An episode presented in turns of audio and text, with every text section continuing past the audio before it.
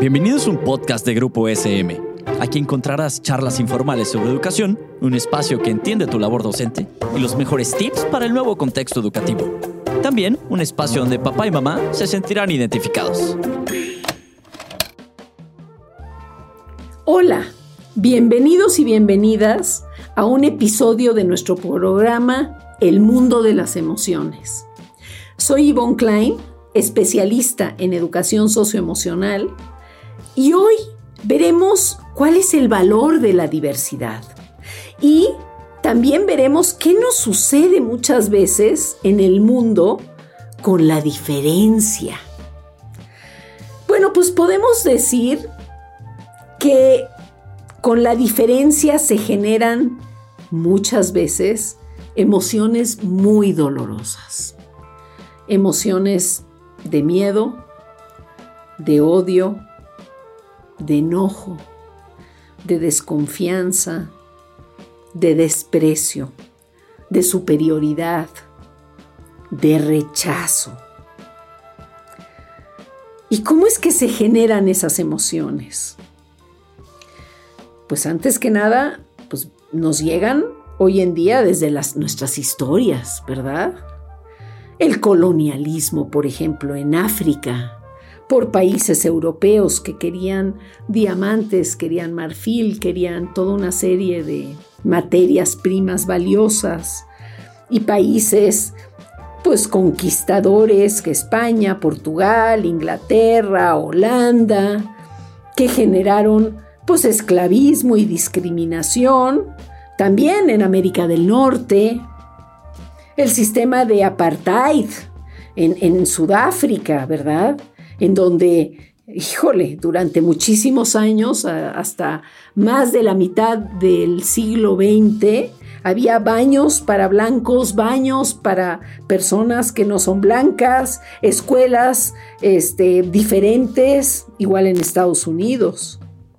Los movimientos del Ku Klux Klan, los movimientos neonazis que hay hoy en día. Tenemos que hablar de diferencias porque hoy en día se están exacerbando muchas de esas diferencias. Los supremacistas blancos que han discriminado a, latinos y a otros, otros tipos de personas, ¿verdad? En Estados Unidos. Y existe la discriminación, es una realidad. La no aceptación a la diferencia por creencias religiosas diferentes, o por no tener creencias religiosas, por ser mujeres, por jóvenes atraídos por culturas urbanas, por indígenas, por personas mayores, por personas con discapacidad, por personas con preferencias sexuales diversas, por personas con bajos recursos económicos, por motivos de color de piel, ¿Y cuáles son las consecuencias de estos terrores que existen en nuestro mundo? Existen dos tipos de problemas. Los problemas a nivel macro, ¿verdad? Como pueden ser problemas sociales, problemas como guerras nacionales e internacionales, y problemas a nivel micro, problemas que tienen que ver con la privacidad de la gente y que se traducen en baja autoestima, en sentimientos de inferioridad, en inseguridad, en tendencias a la depresión, en miedos a emprender, a soñar, a innovar. Pero ¿saben una cosa? Estamos cargados biológicamente para ser empáticos. Hubo un descubrimiento de Giacomo Risolati en el que estaba trabajando con chimpancés y descubrió las neuronas espejo.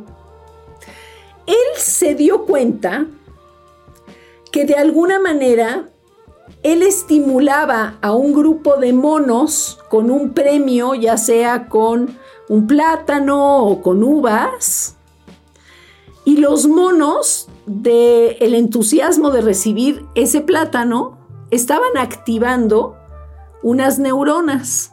Bueno, pero su descubrimiento fue que en los chimpancés que estaban observando a los que comían los premios y que solo estaban observando y que no estaban comiendo los premios, nada más de ver a los compañeros changos disfrutar las uvas o, el plátano, activaron las mismas neuronas. Por eso, a esas neuronas que se activan por reflejo de ver lo que hace el otro, le llamó las neuronas espejo. Entonces, cuando, por ejemplo, son si son muy aficionados al fútbol y ven cómo se va a tirar un penal, las neuronas que está activando la persona que va a tomar, que va, que va a ejercer o efectuar el penal, son las mismas de ustedes como observadores de la persona. ¿Sí? Entonces nosotros, al ver algo que sucede y ver la emoción que el otro está experimentando, las neuronas espejo nos permiten experimentar las mismas neuronas que el otro que le está experimentando directamente. O sea, conclusión, las emociones son más contagiosas que el COVID, ¿verdad? El COVID se cura, se atraviesa con pastillas, con este, vacunas, con antídotos, con muchas cosas. Las emociones se nos van a pegar, ¿sí? Se han hecho muchas, eh, muchos experimentos este, después de este eh, descubrimiento de Risolati con seres humanos y también se vio que tenemos, eh, estamos cargados con estas neuronas espejo en las que podemos experimentar este, pues, cuestiones similares a las que está experimentando el que está expuesto directamente al estímulo. ¿Sí?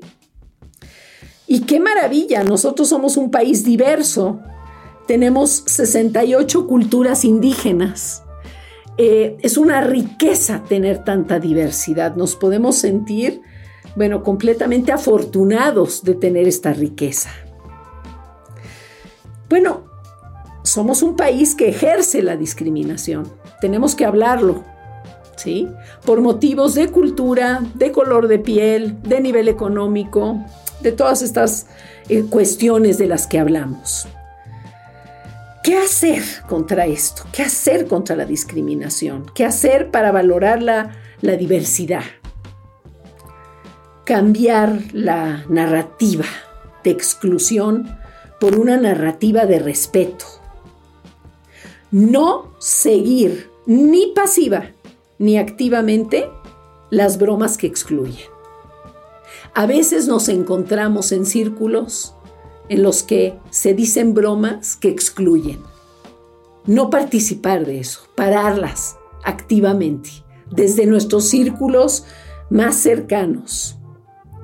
Practicar el respeto y la inclusión.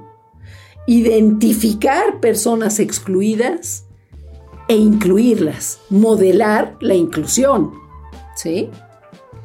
cuestionar acciones discriminatorias, ofrecer y formar redes de apoyo. Un poco lo que hicieron pues una pareja de amigos en Estados Unidos en 2017 conmovió mucho al mundo. Le llamaron la táctica perfecta. Eran unos muy buenos amigos de cuatro años. Era Hax Rosal y su mejor amigo Reddy Weldon. Uno era blanco y el otro era negro, ¿verdad? Y el niño blanco le dijo a su mamá que por favor lo rapara como su amigo negro para que el maestro no los distinguiera. Y como dijo Nelson Mandela, así como hemos aprendido a discriminar, podemos aprender a respetar. Muchas gracias por acompañarnos en este viaje y no dejen de escucharnos en el siguiente episodio. Esto fue un podcast producido por Grupo SM. No olvides suscribirte al programa para que no te pierdas ninguno de los episodios. Síguenos en nuestras redes sociales y nos vemos en la siguiente ocasión.